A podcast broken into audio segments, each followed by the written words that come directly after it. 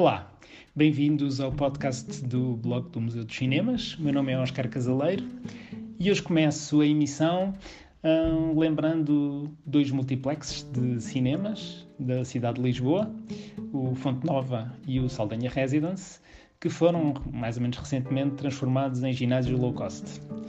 Apesar de uh, ter alguma pena de serem espaços onde deixou de haver uh, exibição de filmes, uh, acho curioso e acho interessante que pelo menos se mantenha como um, uma zona de usufruto coletivo para o exercício físico e que não tenha sido transformado numa zona de escritórios, que não tenha sido dividido em várias lojas pequenas, que não tenha sido demolido ou transformado numa garagem, enfim, pelo menos uh, digamos que há algum pulsar.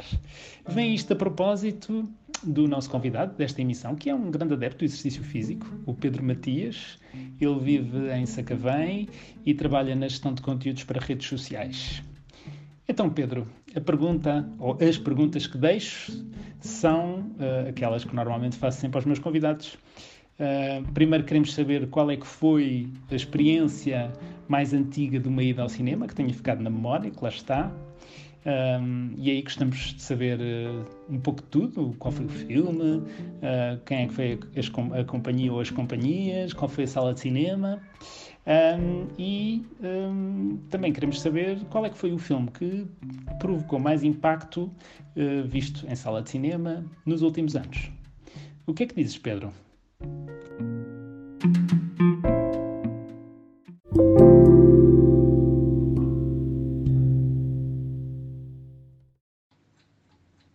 Oscar, uh, obrigado pelo convite e parabéns pelo teu projeto do Museu dos Cinemas. Mais uma vez, um projeto interessantíssimo, que é um, um prazer participar. Em relação às questões que me colocas, um, a minha primeira vez no cinema foi em 1994. Eu tinha 13 anos, fui ver o Rio Selvagem. O cinema ficava a 2 km a pé da minha casa 2 km que provavelmente demoraram menos tempo a percorrer do que demorei a convencer a minha avó até poder juntar-me aos companheiros de aventura que tinham bastante mais liberdade do que eu. Um, a Meryl Streep contracena com o Kevin Bacon numa aventura de rafting, rio abaixo, mas ninguém naquela altura ia ao cinema pelos atores ou pelo filme. Eu acho que nunca soube que filmes estavam em cartaz até lá chegar. E as duas opções do centro comercial da Portela, o Anuxa e o Chesa, eram mais do que suficientes. A ida ao cinema acontecia porque os adultos iam ao cinema. Era um sinal de afirmação fazê-lo. O cinema era mais do que um ritual de apreciação da sétima arte. Para nós era um ritual que vivia do passeio pelo centro comercial.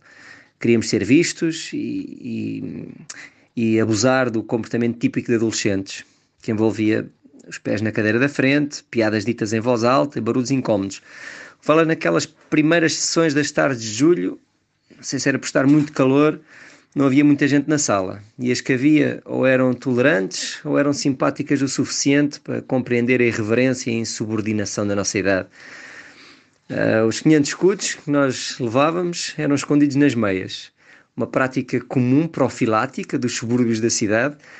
E bastavam para comprar o bilhete de cinema, as pipocas voadoras, uh, uma garrafa de 7-Up no supermercado para matar a sede do percurso e para servir como facilitador de barulhos irritantes. O veludo das cadeiras, o escuro da sala, o sabor doce das pipocas e as dimensões do ecrã, que contrastavam com o pequeno ecrã da televisão Salora lá de casa, serão muito mais inesquecíveis do que o desempenho da Meryl Streep, a qual, mesmo sendo ali que a conheci, só muito mais tarde é que fiquei a saber quem era. Ora, em relação à, à, segunda, à segunda questão, é o filme que mais me impacto causou no cinema, fiquei indeciso. Tenho aqui três hipóteses, eu acho que as vou partilhar a todas, porque não foram todas, todas causaram impacto por questões diferentes. O primeiro que eu, que eu me lembrei foi o Projeto Blair Witch, em 99. O filme cria uma sensação de proximidade com os intervenientes da ação, que uma pessoa sai da sala de cinema com a ideia de que aquilo também nos podia acontecer a nós. E isso foi, recordo-me que foi bastante assustador. Portanto, em 99, já tinha 18 anos, ainda assim era assustador. Matrix, outro filme que também causou grande impacto, uh, por uma razão diferente, não era nada assustador, mas a, a, questão da perspectiva que traz relativamente à realidade é impressionante. Eu recordo de ir o trajeto todo até casa a pensar se não seria uma dimensão qualquer paralela em que, em que estava. E o último foi mais recente, foi o Anticristo do Lars von Trier, e uma pessoa sai da sala do cinema a pensar como é que um realizador incapaz de perceber a cabeça de um realizador que idealiza um, um filme daqueles.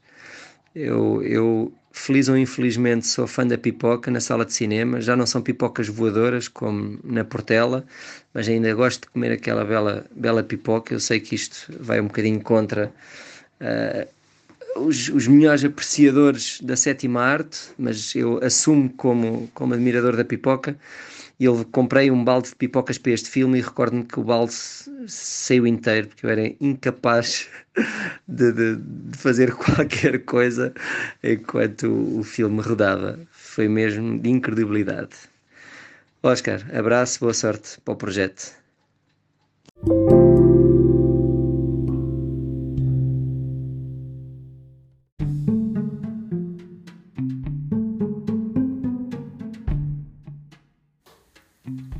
Obrigado, Pedro, pela tua partilha.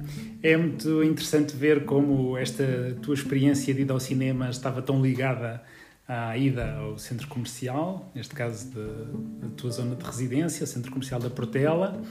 E se quiser fazer como o Pedro, mande-nos um mail para museudoscinemas.gmail.com museudoscinemas.gmail.com informando que gostariam de partilhar con, connosco as vossas memórias de cinema, de salas de cinema e de filmes que vos tenham apaixonado.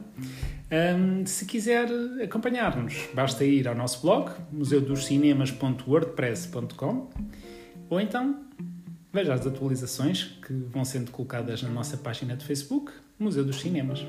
Obrigado e até à próxima emissão.